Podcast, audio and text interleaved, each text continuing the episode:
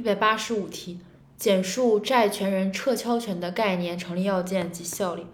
首先看概念，债权人的撤销权是指在债务人实施的处分行为影响到债权人的债权实现时，债权人享有的依诉讼程序申请法院撤销债务人实施的行为的权利，就是依诉讼程序来向法院申请撤销。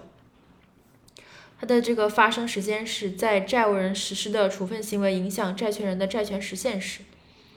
然后它的这个要件有三：第一是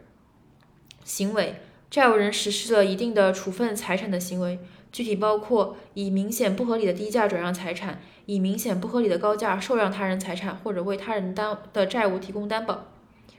如果是达不到交易时的交易地指导价或市场交易价的百分之七十，一般可以视为是明显不合理的低价；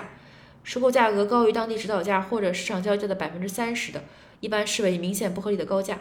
第二是生效，债权债务人的处分行为已经发生法律效力。第三是有影响，债务人的行为影响债权人的债权实现。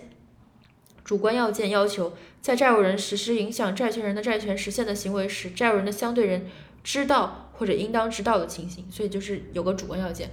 所以其实也是四点吧。第一是呃行为，第二是生效，第三有影响，最后是一个主观行为。债务人实施以处分一定财产的行为，具体包括以明显不合理的低价转让财产和以明显不合理的高价受让他人财产或者提供担保。